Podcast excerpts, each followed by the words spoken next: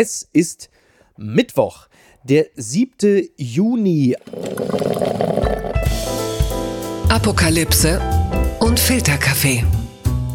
Die frisch gebrühten Schlagzeilen des Tages. Mit Mickey Beisenherz. Einen wunderschönen Mittwochmorgen und herzlich willkommen zu Apokalypse und Filterkaffee, das News Omelette. Und auch heute blicken wir ein wenig auf die Schlagzeilen und Meldungen des Tages. Was ist wichtig? Was ist von Gesprächswert? Worüber lohnt es sich zu reden? Und ich äh, bin sehr begeistert, sehr happy, sehr glücklich, sehr dankbar, dass sie überhaupt die Zeit findet, mit mir zu reden. Denn äh, sie ist nun wirklich viel beschäftigt. Nicht nur, weil sie, wenn sie nicht gerade im Mutterschutz ist, die ARD-Sendung Kontraste moderiert, sondern weil sie auch einen Podcast moderiert, Dark Matters, Geheimnisse der Geheimdienste. Sie ist aber vor allem das kann man glaube ich gerade sagen, Vollzeit, dreifach Mama. Wir gratulieren und begrüßen Eva Maria Lemke. Ah, danke, das geht runter wie Läuse-Shampoo, mein lieber Mickey. Ja, Läuse. oh Gott, oh Gott.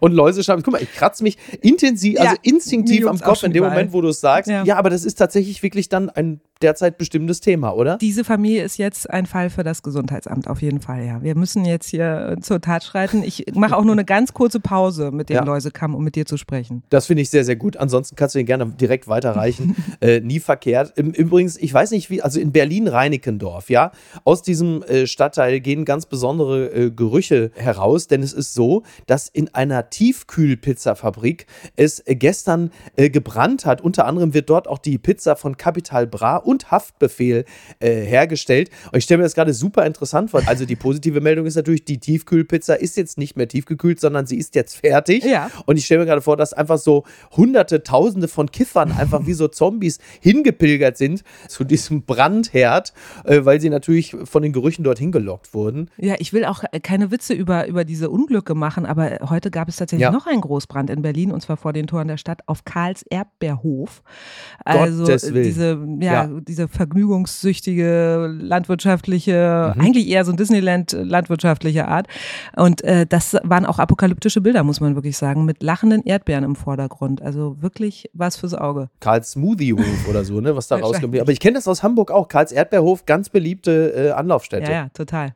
Und also viele Kinder sind jetzt sehr traurig. Ja, aber du kannst da ja mit deiner, äh, mit deiner Läuse-Polonaise sowieso gerade nicht hingehen. Ne? Muss man einfach auch sagen. Das hat sein Gutes, das stimmt. Die Schlagzeile des Tages.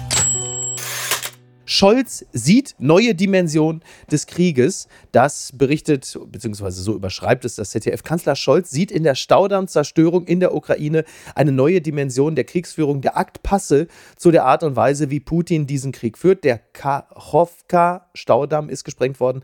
Beide Seiten machen sich gegenseitig verantwortlich. Bundeskanzler Olaf Scholz spricht von einer neuen Dimension des. Nee, pass auf. Wir gehen nochmal zurück. Ja. Wir machen das nochmal ganz anders. Mhm. Für die äh, Hörerinnen und Hörer, die mittlerweile so ein bisschen abgestumpft sind vom Krieg. Warte. Die Schlagzeile des Tages. Ukrainischer Zoo nach Dammbruch geflutet, alle Tiere wohl tot. So berichtet es NTV. So, jetzt sind ein paar Leute dann auch wieder äh, voll im Kriegsgeschehen. Man ist nach vielen Monaten ja irgendwie auch schon so ein bisschen, aber mit einem mit einem überfluteten Zoo. Da haben wir die letzten jetzt auch wieder dazu geholt. Das ist natürlich eine harte Kiste, das Ganze, ne? Nicht nur meine Anmoderation, sondern das Thema an sich. ich habe heute tatsächlich auch ein schreckliches Wort gelernt, was zu dieser Zoogeschichte auch passt, und zwar Ökozid. Das soll das nämlich sein, was sich da gerade vollzieht. Ja. Also das ist ein See, das muss man sich vorstellen, viermal so groß wie der Bodensee. Ist also ein gewaltiges Ding. Und da rauscht gerade so eine Flutwelle raus ähm, und begräbt alles. Und da sich natürlich ja. auch mit äh, irgendwie Gemengelagen von Kläranlagen und Abwasseranlagen und so, die da alle noch so sind. Also das ist wirklich richtig eklig die Brühe, die da rauskommt. Unglaublich viel Öl, ne? Also irgendwie, ich glaube, was war das irgendwie 150 Tonnen Öl auch drin oder so. Also es ist in der Tat, Ökozid trifft es total. Ja. Ich ähm, nenne noch mal kurz hier so ein paar Fakten. Also der Staudamm und ein angrenzendes Wasserwerk sind in dem von Russland besetzten Teil des südukrainischen Gebiets Cherson zerstört worden. Befürchtet werden, also das ist mittlerweile ja schon, also werden schwere Überschwemmungen, es ist ja auch mhm. schon so, nach ukrainischen Angaben sind in der, Zitat, kritischen Zone rund um die Anlage nahe der Stadt Nova Kachowka etwa 16.000 Menschen zu Hause. Und da das, was wieder einmal äh, den Diskurs bestimmt, ist die Frage, wer ist schuld? Also die Ukraine und Russland beschuldigen sich gegenseitig. Jetzt ist natürlich wieder die Frage, die im Raum steht, wer hat denn mehr davon? Ja, da sagen Militärstrategen, naja, das ist für Russland schon insgesamt durchaus von Vorteil, denn seit Wochen hatten ukrainische Aufklärungstrupps immer wieder die Überquerung des Dnieper gewagt und sich auf dessen Inseln gezeigt. So, man weiß es halt eben nicht. Ne? Ja, verwegener Gedanke. Manchmal ist das Offensichtliche vielleicht auch einfach das, was der Wahrheit entspricht, oder? Vielleicht ist es keine False Flag Operation, ja. kein Zufall, dass ausgerechnet jetzt äh, mit der startenden Gegenoffensive die Russen da so aktiv werden. Vielleicht ist es tatsächlich einfach so. Aber das machen sie ja sowieso die ganze Zeit schon in diesen 15 Monaten Krieg, dieses Hiding in plain ja. sight. So, ne? Also wir verbergen uns hinter dem allzu Offensichtlichen. Ja, ja, ja Wenn wir total. uns an die Ölmanager erinnern, die da abtrünnig zu werden drohten und plötzlich aus dem Fenster flogen rein reihenweise, weil sie depressiv waren und so, ne? Richtig, da also eine absolute Depressionswelle rollte über äh, russische ehemalige Mächtige hinweg. Also wir können, glaube ich, jetzt auch schon wieder die Uhr danach stellen. Dann wird es natürlich die üblichen äh, Putin-Apologeten geben, die sagen, na ja, Leute, seid nicht vorschnell mit euren Urteilen, ihr alle wisst ja. Dann wird der Finger sehr schnell in Richtung Russland gezeigt. Da wir, sind wir mal sehr vorsichtig. Wir kennen das ja schon aus dem Bereich Nord Stream und Co. Also ähm, es bleibt interessant. Das Einzige, was schon ganz ganz spannend ist, es gab offensichtlich schon, denn also diese Überschwemmung betrifft natürlich auch die russische Seite. Mhm. Und ähm, da war es aber wohl schon und die so, Krim, dass, ne? und die Krim und soll aber vor Tagen auf russischer Seite bereits Evakuierungen gegeben haben, was ja den Verdacht nahelegt, dass es da offenkundig schon ein paar Informationen gab. Und es hat vermutlich nicht nur damit zu tun, dass äh, insgesamt dieser Staudamm wohl ein bisschen brüchig gewesen sein soll. Was ich noch äh, echt bemerkenswert fand, war mal wieder die absolute Scholzigkeit, mit der unser Kanzler das Ganze gebrandmarkt hat, nämlich ja. halt mit einer neuen Dimension, die da jetzt erreicht sei. Also ich meine, klar, das spricht natürlich auch Bände, vor allen Dingen in Sachen Abgestumpftheit, was diesen Krieg angeht. Ne? Ich ja. meine, das ist ein Krieg, der begann, Total. wir erinnern uns mit der Bombardierung eines Geburtskrankenhauses und das äh, riss ja dann auch nicht ab, ne, mit Krankenhäusern und Schulen und so weiter.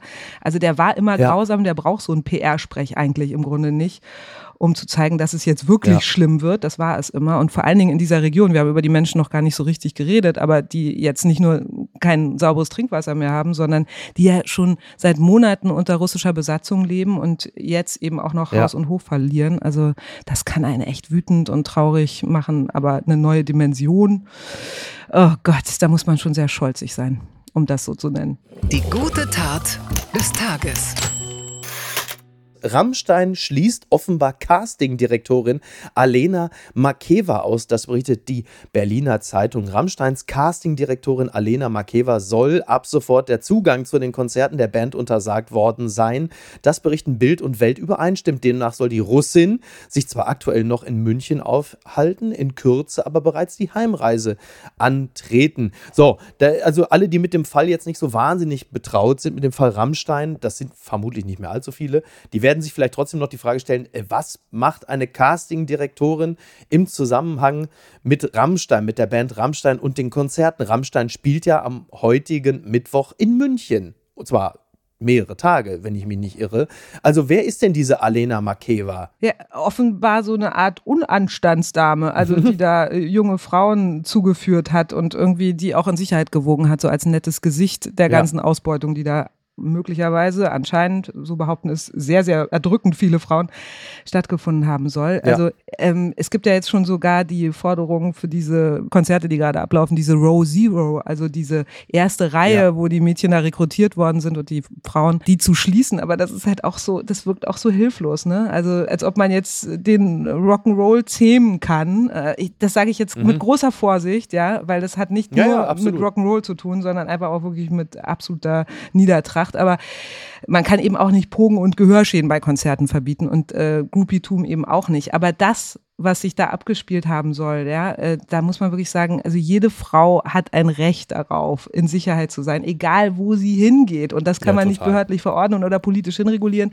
Ja. Da muss man wirklich auch sagen, alle haben geschwiegen so wie es jetzt gerade mhm. aussieht. Die alle haben es zumindest gut geheißen, gedeckt, nicht weiter wichtig gefunden, äh, das zu beanstanden. Und äh, die müssen wir echt äh, angehen. Diese ganze große Gruppe von Castingdirektorinnen und Sondergleichen, die sich da aufmachen, sowas zu, zu schützen und letztendlich auch diesen Geniekult um diesen Typen. Ich meine, hast du diesen Gedichtband mal jetzt so in Anklängen gelesen, so mit Himmel und Pimmelreimen und so? Nee, habe ich tatsächlich nicht gelesen. Da gehen die Meinungen, oder da gingen die Meinungen ja immer schon sehr auseinander. Ne? Die einen äh, fanden das oft total banal. Dann gibt es aber manche, die sagen, naja, lass mal gut sein. Da gibt es auch ein paar richtige Preziosen dabei. Dann gibt es natürlich das mittlerweile ja schon nicht mehr ganz so äh, unbekannte Gedicht, wo es um Fantasien ging, wie ein Mann eine betäubte Frau, ähm, in dem Falle muss man wohl sagen, vergewaltigt. Mhm. Was jetzt vor allen Dingen, also eine Sache hat natürlich auch massiven Schaden genommen in dem Zusammenhang und das ist ähm, das lyrische Ich. Denn jetzt gibt es natürlich nicht wenige Menschen, die sagen, aha, guck mal, da hat es doch schon gestanden, wie eine Gebrauchsanweisung.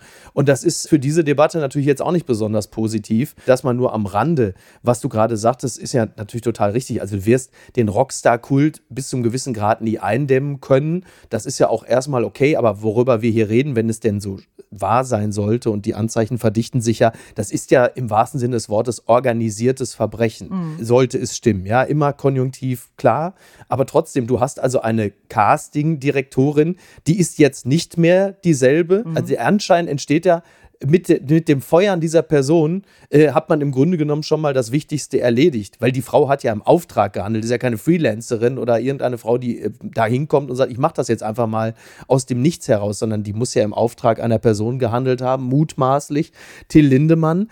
Und wenn man sich diese Konzerte beschreiben lässt, ich bin nie da gewesen, dann ist es ja so, dass abseits der Bühne oder nach den Konzerten hast du ja im Grunde genommen so Tor 1, Tor 2. Gehst du durch Tor 1 und feierst mit der Band, dann hat es manchmal wirklich so eine Art Publikum wie ein Sektempfang bei Claudia Roth. Also da ist der komplette Kulturbetrieb. Ja, da ist die gesamte Kulturszene der jeweiligen Stadt, wo die Band gespielt hat. Gehst du durch Tor 2, ist es halt wirklich, da bist du dann schon im Bereich Hostel. Wirklich fürchterlich, ne? Ja. Das, das ist das, was diese YouTuberin jetzt auch gerade nochmal äh, sehr genau. lang und breit ja. und sehr deutlich äh, und wie ich finde glaubwürdig erzählt hat. Ja, das stimmt.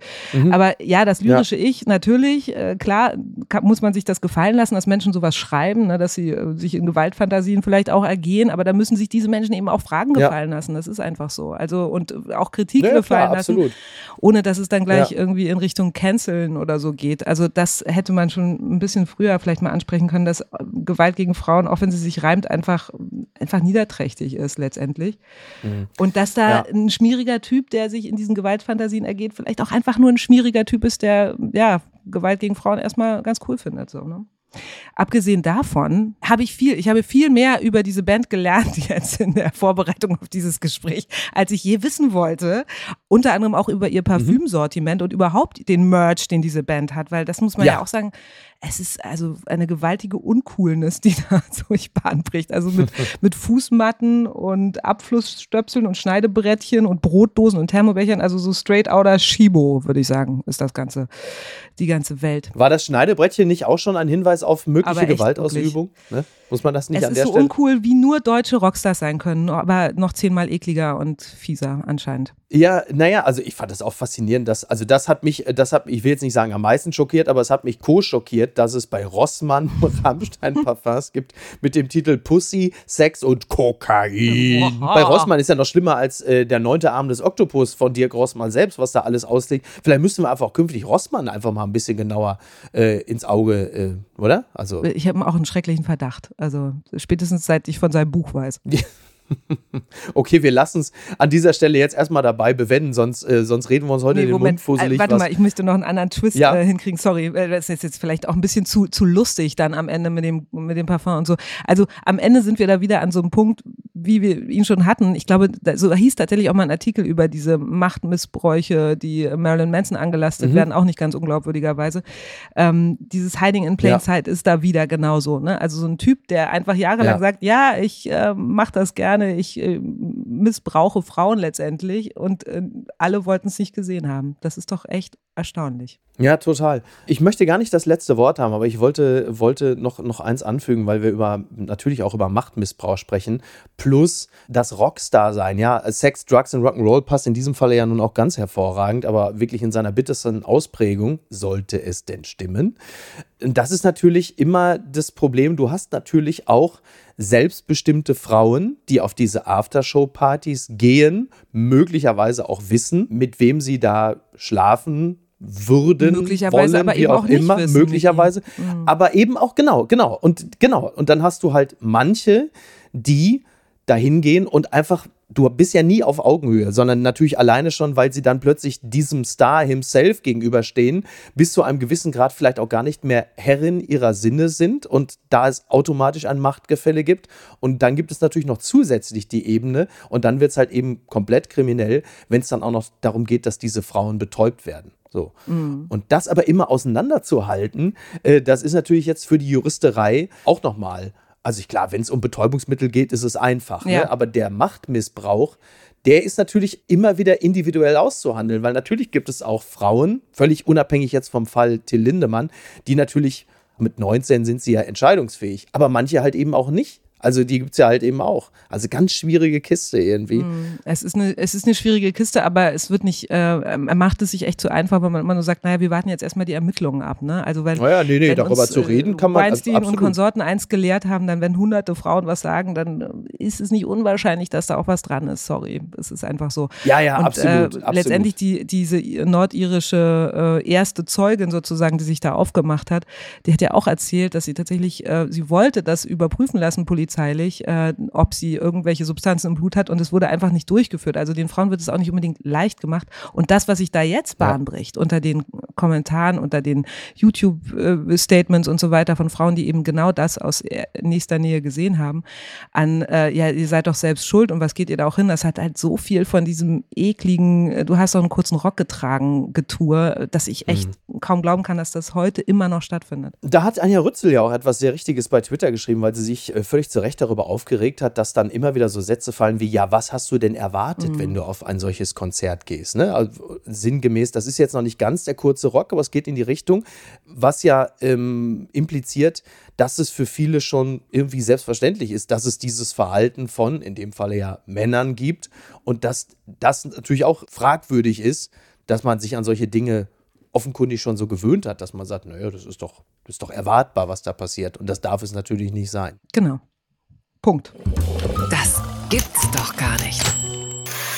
Rebellion gegen Asylkurs. Grünen Basis greift Parteispitze um Habeck und Baerbock in Brief an das, zitiert der Merkur. Liebe Annalena, lieber Robert, liebe Lisa, liebe Ricarda, lieber Omid, liebe Katharina, mein Gott, liebe Katharina, liebe Britta, haben sie ja fast alle Grünen genannt. So beginnt ein Brief der Grünen Parteibasis in Richtung Parteispitze. Darin kritisieren rund 730 Parteimitglieder die Pläne zur Asylreform und greifen die eigene Führung offen an. Das Schreiben liegt der Redaktion vor. Der Spiegel hatte zuvor berichtet, es geht den UnterzeichnerInnen unter anderem um einen Kurs der, Zitat, Abschreckung und Abschottung sowie Pläne zu einer massiven Beschneidung des Asylrechts. Die EU-Vorschläge verfolgen demnach vor allem das Ziel, dass weniger Menschen nach Europa und Deutschland fliehen können. Da zahlen sie auch ein bisschen ein auf das Konto äh, der Aktion Leave No One Behind. Mehrere Prominente haben sich da ja auch sehr stark gegen den aktuellen ähm, Kurs der Bundesregierung ausgesprochen und jetzt halt eben die grüne Basis, die die führenden Grünen angreift. Und ist das jetzt das, das nächste Problem der Grünen nach der FDP? offenbar will man dem vorbeugen. Ne? Also äh, wenn man den Brief liest, so dass Populismus nicht in Gesetzesform gegossen werden darf und dass man endlich Hegemonie in der Debatte zurückgewinnen soll. Also mit anderen Worten,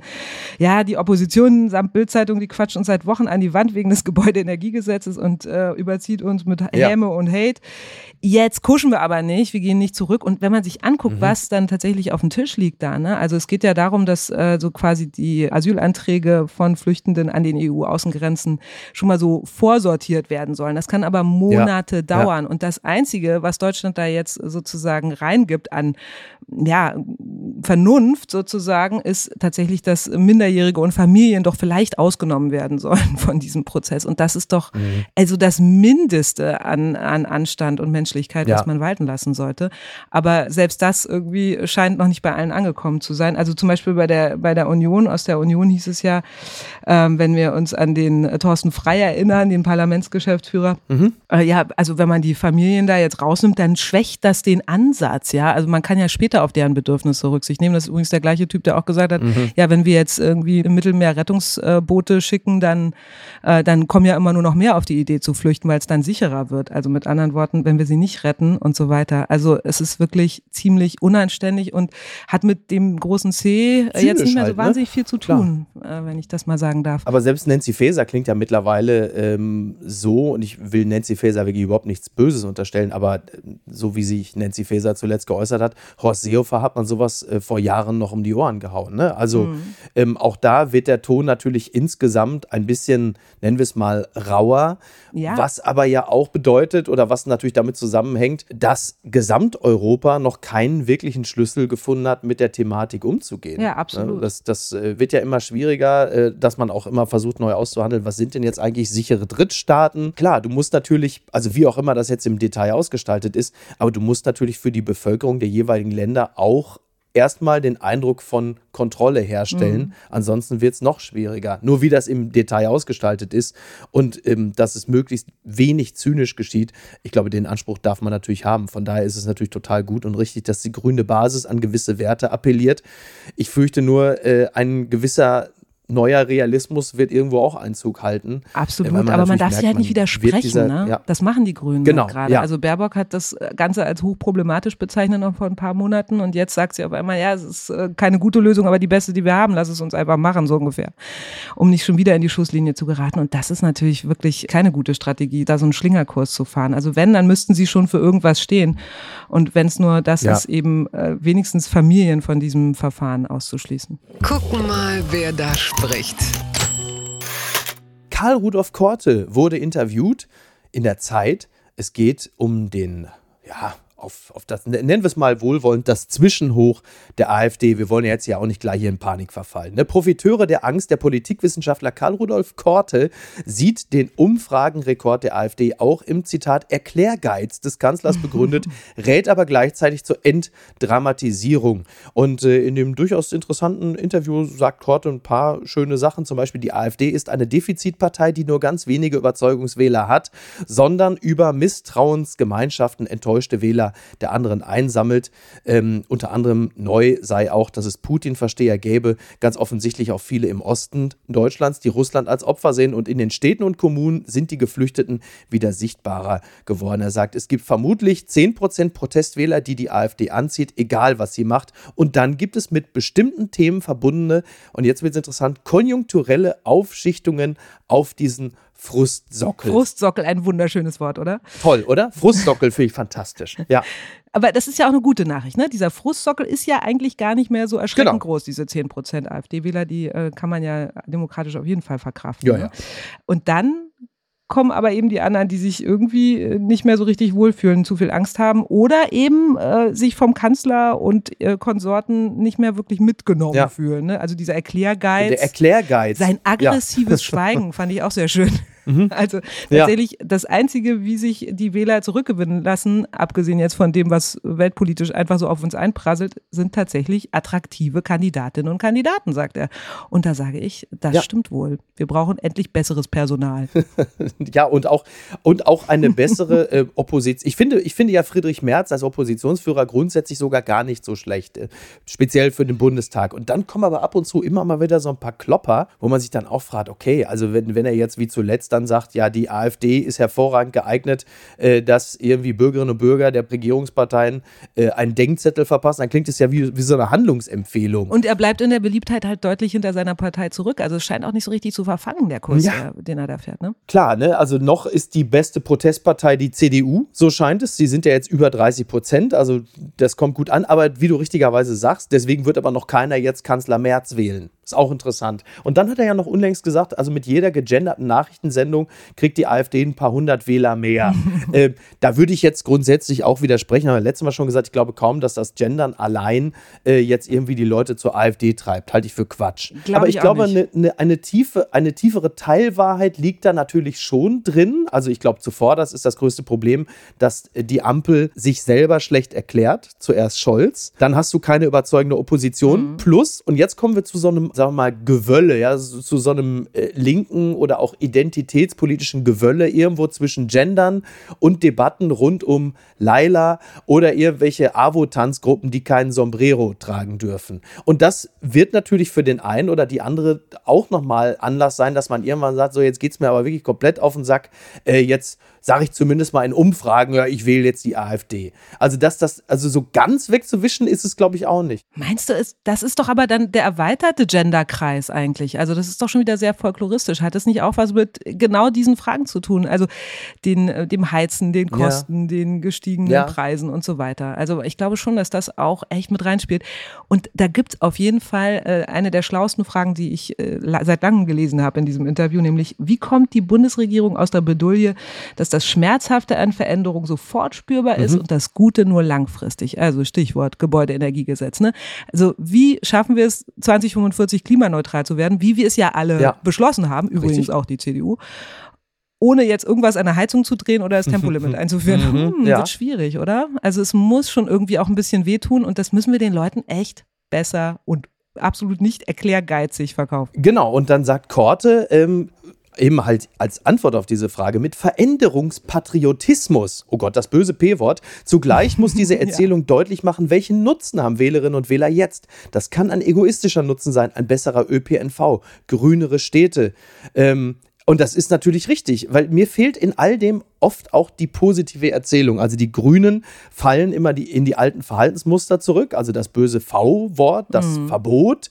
Und die Erzählung muss ja eine positive sein. Also immer, ne? was habe ich als Bürgerin und Bürger davon? Äh, oder du trittst irgendwie plötzlich in so eine Art Wettstreit, welche Stadt ist grüner, welcher ÖPNV in welcher Stadt ist besser. Ja. So das ein bisschen fast das Tübinger Modell, dass man sagt, wir mit unseren 90.000, wenn man jetzt den Bürgermeister mal ausklammert, äh, stehen hier besser da als die anderen, weil wir progressiv, also das, das fehlt mir häufig echt. Total. Und äh, auch klar zu machen, dass äh, so Klimaveränderungen tatsächlich vor allen Dingen die betreffen werden, die, die sich nicht leisten können, irgendwo anders hinzuziehen oder was anderes, irgendeine Ausgleichsstätte zu finden. Also äh, ganz einfach irgendwie die Leute, die wirklich an einer vierspurigen Ausfahrtsstraße wohnen, wo äh, die Hitze kracht und die keine Datsche haben und keine Möglichkeit, irgendwo in die Sommerfrische zu fahren, sondern die da einfach hängen werden und äh, damit klarkommen müssen, dass es einfach keine Luft gibt mehr, sozusagen. Das müsste man auch besser verkaufen auf jeden Fall, dass das echt auch eine sozialpolitische Frage ist.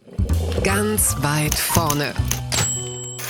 Es geht um die neue AR- und VR-Brille und nicht nur die FAZ schreibt darüber. Es geht nämlich darum, dass die Vision Pro von Apple mindestens 3500 Dollar kostet und verspricht, ja, was verspricht sie? Ein Zitat, revolutionäres Produkt zu sein doch, äh, was kann das Headset wirklich? Ich weiß nicht, ob du diese Vorstellung gesehen hast. Da war ja dann äh, Tim Cook oder wie Donald Trump ihn gerne nennt, Tim Apple. Here was Tim Apple, he's standing there. Und dann konnte, man hat richtig gesehen, diese, diese Freude von Tim Cook, dass er endlich mal äh, Steve Jobs. Dass er endlich mal auch was hat. Ja, dass er mal was hat. Weißt du, dass er sagt, hier, wieso jetzt, jetzt pass auf, so jetzt äh, hier, Freunde, uh, one more thing uh, hier. Und dann stand er da mit seiner, äh, endlich mit der Virtual Reality Brille, diese Brillen. Äh, die gibt es ja schon irgendwie, äh, ich, ich, weiß, ich glaube, Henrik Widowild hat irgendwie letztens auch geschrieben, das ist jetzt der 28. Versuch. Viel Glück damit. Aber das soll jetzt wirklich mal die VR-Brille sein, die also dermaßen die Mortadella vom Teller zieht. Und jetzt direkt die Frage, ja, 3500 Euro, also vor Steuern. Ist das etwas, wo du sagst, na, das ist ja, da kann ich ja jetzt mal aus dem stressigen Alltag fliehen. Also rennt Mutti Lemke demnächst mit der VR-Brille zu Hause rum. Mutti Lemke. Mutti Lemke. Mutti Lemke steckt sich ja. immer noch so einen Schuhkarton vorne das Handy so rein und freut sich über 3D-Bilder. So. nee, Mutti Lemke kauft sich die definitiv nicht. Vor allen Dingen, weil, also es verfolgt mich wirklich. Ich habe neulich so ein Bild von Gunther Sachs gesehen auf so einem Zigaretten-Speedboot in den 70ern, der genau Ach, so eine lustig. Brille aufhatte. Diese also riesigen Sonnenbrillen. Äh, ja, ja, da hat da Gianni Agnelli hatte sowas auch. ja, ja, stimmt, stimmt, stimmt. Ja. Also äh, richtig scheiße aussehen Kann so teuer sein. Na, und dann rennst du halt, also wenn ich diese Brille richtig verstehe, ja, dann hast du die auf, dann hast du. Erzähl's Dann mir. hast du, ja, ich, ich versuch's in, in meinen Worten. Was Und kann dann hast die? du deinen. Dann hast du deine Umwelt, hast du vor dir, aber ähm, davor schiebt sich dann auch noch deine Apps. Ja, du hast, du machst im Grunde genommen die Umwelt, durch die du sehenden Auges läufst, machst du aber trotzdem zum Interface, vor denen dann deine Apps rumflirren oder das, was du dir anschaust. Also du tauchst im Grunde genommen in den Screen deines iPhones ein, den du vor dir hast, der dann sich Also vermischt Minority Report. ein im ja, im, im Grunde genommen Mhm. ja. 20 Jahre nach Minority Report sind wir nah dran und du steuerst das Ding dann. Und 50 also so- Jahre nach Gunter Sachs. Sehr gut. Äh, that sucks. Ähm, du, du steuerst es also mit der Stimme und ein bisschen mit deinen Fingern. Und also eine positive Sache hat es natürlich, denn der iPhone-Buckel verschwindet möglicherweise aus unserem Alltag. Also junge oder auch ältere Menschen, die sich über ihr iPhone krümmen, die auch nicht mehr gerade ausschauen, sondern auf den Stimmt. Bürgersteig vermeintlich gucken, weil sie immer runterschauen. Das wird aus unserer Umwelt verschwinden. Sie rennen natürlich andererseits mit beschissenen Brillen durch die Gegend, laufen geradeaus, haben ihre Umwelt aber natürlich trotzdem irgendwie nur so halb im Blick, weil sie ja eigentlich mehr Ja. auf das Phone vor sich blicken. Ich weiß nicht, ob das positiv ist. Und wie ich neulich an einem Aufsteller in Charlottenburg äh, hier sah, äh, verursacht das auch ganz unschöne Falten am Hals. Also da wurde nämlich genau mit diesen iPhone-Faltenbeseitigungen iPhone. geworben. Also tatsächlich, es ist auch optisch kein Ja, Gewinn, das- ja, dieser Buckel. Abgesehen davon, dass er orthopädisch Ja, fragwürdig das ist. wollte ich nämlich gerade sagen. Ne? Also, ja, nö, nö. Das Kleingedruckte. Gegen Lärmobergrenzen Darmstadt zieht für das Schlossgrabenfest vor Gericht. Das hat der Deutschlandfunk vor ein paar Tagen berichtet. Ich wollte es trotzdem angefügt haben. Auf dem diesjährigen Schlossgrabenfest in Darmstadt musste es leise zugehen. Ein Gericht hatte einem Anwohner Recht gegeben und Lärmobergrenzen festgelegt. Damit das nicht Schule macht, will die Stadt das Urteil nachträglich beim Verwaltungsgerichtshof anfechten. Also, das ist jetzt derzeit noch nicht geklärt. Das ist noch in der Mache. Das ist aber natürlich trotzdem nicht ganz unwichtig, denn das hat ja dieses Urteil äh, hatte ja dann auch Auswirkungen auf alle anderen Stadtfeste, nicht nur in Hessen. Denn wenn Anwohnern und deren ähm, Begehr stattgegeben wird und deshalb irgendwelche Stadtfeste entweder super leise sein müssen oder gleich komplett gekippt werden, ja, dann ist es natürlich für diesen Stadtfestival Sommer ist es natürlich schwer und ich äh, spreche in diesem Falle auch aus einem persönlichen Interesse, denn heute startet in meiner Heimatstadt Castrop-Rauxel das Gourmetfest Castrop kocht über. Und diese Stadt Castrop-Rauxel hatte dieses Problem schon vor Drauf kocht über, nicht dein Castrop- Ernst. Na, Das selbstverständlich. äh, Auf dem Altstadtmarktplatz ist es wunderschön. Ich werde dort sein. Das kann ich dir mal sagen. Ja. Eva, da kannst du mal Aber raus. leise bitte, ganz, ganz Aber, leise. aber wir hatten den Fall in meiner Heimatstadt tatsächlich auch schon. Da war ein Pärchen und die wohnen in einem schönen alten Altbauhaus äh, direkt äh, angrenzend an den Altstadtmarktplatz, wo das Stadtfest stattfand damals. Und sie haben sich über den Krach beschwert und dem wurde auch stattgegeben. Die haben es also geschafft, durch ihre individuelle Beschwerde ein komplettes Stadtfest zu kippen, zu beenden oder dafür zu sorgen, dass es damals umziehen musste. Und ich sage es dir, wie es ist, es war nicht mehr dasselbe. So ist es. Ich verstehe es auch immer nicht. Also warum ziehen Leute dann in solche Gegenden, wahrscheinlich auch angelockt von den schönen Mhm. Ja, ja. Stadtfesten und den Ja. schönen Töpfen, die da rauchen. Und äh, dann wollen sie es irgendwie alles nicht mehr haben. Das ist irgendwie, ich erinnere mich, in, in Hamburg gab es das auch mal an der Ottenser Hauptstraße, wo eigentlich alle fünf Meter irgendwie ein. Straßenmusikant steht. Äh, da haben sich dann auch die Anwohnenden beschwert und gesagt, das geht so nicht. Und dann wurde vom Ordnungsamt tatsächlich kontrolliert, dass die sich alle zehn Minuten müssen Mhm. die weiterziehen, weil die konnten meistens nur ein Lied und das war dann wirklich auf die Dauer ein bisschen nervig. Und dann setzte sich immer so eine Karawane in Gang, so eine Rotationsbewegung Ja. durch die Straße. Wobei die Leute, die da hingezogen sind, doch wahrscheinlich genau wegen dieses Charmes da irgendwann mal hingezogen sind. Ich verstehe es irgendwie nicht. Sowas gibt es ja selbst auf der Reeperbahn, wo da Leute irgendwie hinziehen, weil so ein bisschen den Charme von St. Pauli in der Reeperbahn haben Und wollen. Plötzlich- brüllen. und dann sagen sie plötzlich, die ganzen Nutten hier und der ganze Krach und so ist ja unglaublich irgendwie. Und dann diese, diese ganze Belästigung durch die bunten Lichter. Es ist interessant, aber du, du kriegst natürlich solche Leute auch nie besänftigt, weil normalerweise bietet man denen dann ja an, du gehst dann drei bis fünf Tage in ein schickes Hotel, machen wir alles. Denn die Geisteshaltung dahinter lässt ja oft einen Kompromiss gar nicht zu. Das Individuum oder von mir aus auch das äh, kollektive Individuum will ja diese Auseinandersetzung auf jeden Fall auch gewinnen. Da geht es ja oft einfach wirklich nur um Macht. Und äh, das ist ganz bitter.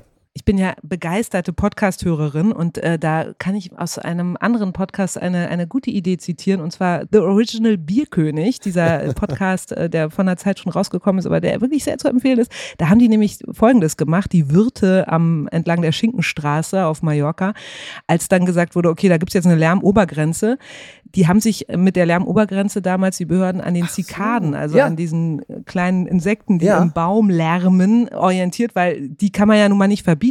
Und dann haben die Wirte einfach kleine Boxen in die, in die Bäume gehängt, wo die Zikadengeräusche verstärkt abgegeben wurden.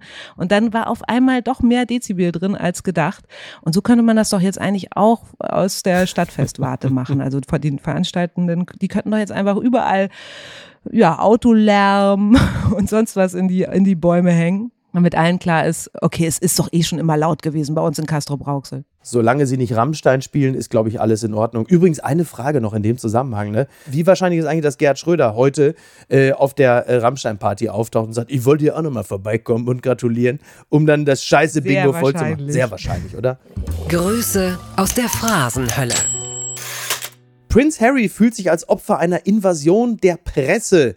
So schreibt es die Welt. Drei Tage lang wird Prinz Harry im Prozess gegen den britischen Boulevardverlag Mirror Aussagen unter Eid, wirft er der Presse vor, zu einem großen Teil verantwortlich für den Umzug in die USA gewesen zu sein. Von Geburt an habe er es mit einer feindseligen Presse zu tun gehabt. Harry hat auch ausgesagt vor Gericht, glaube drei Stunden oder so war er irgendwie im, im Kreuzverhör. Piers Morgan auch äh, ist er hart angegangen. Der war, glaube ich, damals Chefredakteur oder so, ne? Eines, ich weiß gar nicht, welche, welchem Blatt es war, es der Daily Mirror oder so. Irgendeine verabscheuenswürdige Yellow Press aus Großbritannien eben, ja. Der ihm wohl auch Privatdetektive auf den Hals gehetzt hatte oder so. Und sein Telefon ausgespäht haben sollen. Ja, ja, mhm. total. Nur die Frage ist jetzt, also klar, britische Boulevardpresse, ganz harte Nummer, äh, wirklich auch so eine Horde Rottweiler. Natürlich Prinz Harry auch als jemand, der sich das nie ausgesucht hat. Als Kind von Charles und Diana hatte er nie eine Chance auf sag mal, ein Leben abseits der Öffentlichkeit. Jetzt aber die Frage, ist es in dieser Situation mit Netflix, Doku und Co. immer noch eine ganz saubere Argumentationslinie, äh, sich gegen die Boulevardpresse zu stemmen? Funktioniert das? Ja, echt. Also der hat die fetteste Book-Promo-Tour hinter sich, die man sich vorstellen kann und will jetzt mhm. so den Privatmann. Erstmal kann man das wunderbar aufs Korn nehmen. Auf der anderen Seite, wenn man so seine Aussagen hört, wie er einfach nie wirklich Freunde finden konnte, weil er eben immer damit rechnen musste und es dann auch letztendlich erlebt hat, dass das auf der Titelseite landet am nächsten Tag, dann merkt man schon, das ist echt ein ganz einsamer Mensch. Und gerade dieses Buch und diese Peinlichkeit, die da äh, drin steckt, zeigt ja, dass er wirklich wenige Menschen um sich rum hat, die es wirklich gut mit ihm meinen, oder? Ja, total. Absolut. Also er scheint mir da einfach grundsätzlich auch schlecht beraten zu sein, was, was Öffentlichkeit angeht. Ähm, also irgendwie, du fühlst dich von der Boulevardpresse verfolgt, dann gehst du plötzlich in die Gegenöffentlichkeit mit Netflix und Buchpromo am Ende ist es für mich immer wieder für diese Leute, die versuchen, öffentliche Image zu korrigieren. Öffentlichkeit ist wie Treibsand. Also du sinkst immer tiefer, je heftiger du strampelst. Und so scheint es mir bei Harry auch zu sein. Ich sehe da wenig Möglichkeiten, da wieder rauszukommen. Und gleichzeitig äh, stand ja auch noch zur Debatte, wann das das letzte Mal, es ist ja wahnsinnig außergewöhnlich, dass ein Mitglied des Königshauses überhaupt vor Gericht erscheint, wann das das letzte Mal passiert ist. Und das sind wirklich, das sind die Royals, wie ich sie will, ja. Also die äh, mhm. Prinzessin Anne, Charles Schwester, die 2002 äh, vor Gericht erscheinen musste, weil ihr Hund zwei mhm. Kinder gebissen hatte. Ja. Also so ein Corgi-Skandal, ja. Und im Kreuzverhör stand zuletzt 1891 der Thronfolger Prinz Edward, weil er um ein äh, Kartenspiel aussagen musste, bei dem es Schummeleien gegeben haben soll. Also ein, eine Bridge-Verschwörung. Also das sind die Sachen, die ich eigentlich lesen möchte von den britischen Royals. Andere wollen lesen, dass Andrew mal vor Gericht ist, quasi der Till Lindemann der Royals, aber das, oh ja, Gott, oder? Ja. Den haben wir komplett Absolut. vergessen. Naja. Gut. Also ich habe ihn nicht vergessen. Nein, du, nein, nein, nein, das ist das. Ich habe ihn im Auge. Das, ja, ich wollte gerade sagen, aber du bist ja auch, du bist ja auch ein Pro. Ne? Du bist ja ein Pro. Eine, äh, eine letzte Frage, äh, wo wir schon von problematischen Männern sprechen. Heute startet die äh, Netflix-Doku Arnold. Arnold über Arnold Schwarzenegger. Willst du schauen? Ist es etwas, was dich interessiert? Fasziniert dich der Mann oder gar nicht? Ah, nee, ehrlich gesagt nicht. Also irgendwie hat er auch, äh, obwohl muss ich jetzt mal kurz drüber nachdenken in ganz dunklen Stunden vielleicht, wenn ich alles geguckt habe, gucke Ah, ich mir dann, das auch an. okay. Aber der hat doch auch echt so, also der hat auch so eine ganz komische Zweitfamiliennummer laufen gehabt und so. Und das wird ja wahrscheinlich nicht zur Sprache kommen, wenn er das Ganze freigegeben hat, oder? Na, doch, er hat wohl, glaube ich, da irgendwie anklingen lassen, ich habe äh, viel Leid über meine Familie gebracht, das habe ich auch getan. Also es ist wohl doch, er Okay. lässt es schon anklingen. Ja, ja, doch, doch, er zeigt sich da wohl sehr selbstkritisch. Okay, na, dann gucke ich es mir vielleicht wirklich mal an, wenn er sich äh, geläutert zeigt. Das siehst du. Denn Läuterung, da geht es also dieser Tage ja nun immer wieder darum. Wir streben, wir streben Läuterung an. Ob das allen gelingt, da sei mal äh, dahingestellt. Aber wir werden einfach das alles im Auge behalten, Eva, und dann sprechen wir bald wieder darüber. Ich danke dir ganz herzlich für deine Expertise, für deine Zeit und ähm, hoffe, wir hören dich hier bald wieder, beziehungsweise wir sehen dich bald wieder bei Kontraste. Warten wir alle drauf. Ja, nächste Woche ist es schon wieder so weit. Ja, Stell bitte. dir vor. Also fantastisch. Sehr gut. Dann haben wir dich. outer Mutterschutz. Ja, cool, sehr gut. Dann haben wir dich hier nur ein bisschen aufgewärmt. Und ansonsten kann man natürlich auch immer Dark Matters hören. Also wenn man mich mal vermissen Dark Matters. Ja, das ist ja sowieso. Bin ich ja eh Wollte ich gerade sagen. Falls Sie Eva Maria Lemke vermissen sollten, bis zum Start von Kontraste, hören Sie bitte Dark Matters. Tun Sie es nicht für Sie, tun Sie es für sich selbst. Es lohnt sich. Danke, dass du ähm, mich eingeladen hast, lieber Miki. Das mache ich immer wieder gern. Dank dir. Apokalypse und Filtercafé ist eine Studio Bummens Produktion mit freundlicher Unterstützung der Florida Entertainment. Redaktion Niki Hassania. Executive Producer Tobias Baukhage. Produktion Hanna Marahiel. Ton und Schnitt Lara Schneider. Neue Episoden gibt es immer montags, mittwochs, freitags und samstags. Überall, wo es Podcasts gibt. Stimme der Vernunft und unerreicht gute Sprecherin der Rubriken Bettina Rust. Ich dachte ja, wir machen einen Podcast zusammen, Joko, und dann ähm, hängen wir einfach ab, einmal die Woche, unterhalten uns ein bisschen lustige Alltagsbeobachtung, manchmal politisches Ja. Take, dies, das, Feierabend. Was stattdessen passiert, ich muss Sport machen. Schöne Naja. Scheiße. Auf eine gewisse Art und Weise ist es aber auch abhängend, ne? ja gut, ähm, das ist aber so, so eine Entwicklung, die man natürlich nicht kommen sieht, wenn man einen Podcast beginnt, wo man aber, wenn man einen Podcast hat, wie wir beide, der jeden Donnerstag erscheint, äh, und Sunset Club heißt, sehr dankbar darüber ist, dass zum Beispiel ein Gast wie Kai Pflaume sagt, hast du nicht Bock auf eine Klimmzug-Challenge? Ja, und jetzt mache ich seit zweieinhalb Monaten, trainiere ich Klimmzüge. Bald ist es soweit. Die große Auflösung, habe ich es geschafft, einen Klimmzug zu schaffen. Also habe ich es geschafft, ihn zu schaffen. Und die Laune ist im Keller bei mir, außer natürlich, wenn wir uns unterhalten miteinander. Aber den Rest der Zeit, den ich nicht mit dir Podcast mache, mache ich ja Sport. Ja, äh, schaltet doch einfach ein und hört rein. Wir würden uns sehr freuen. Und wenn es euch nicht gefällt, sagt bitte keinem.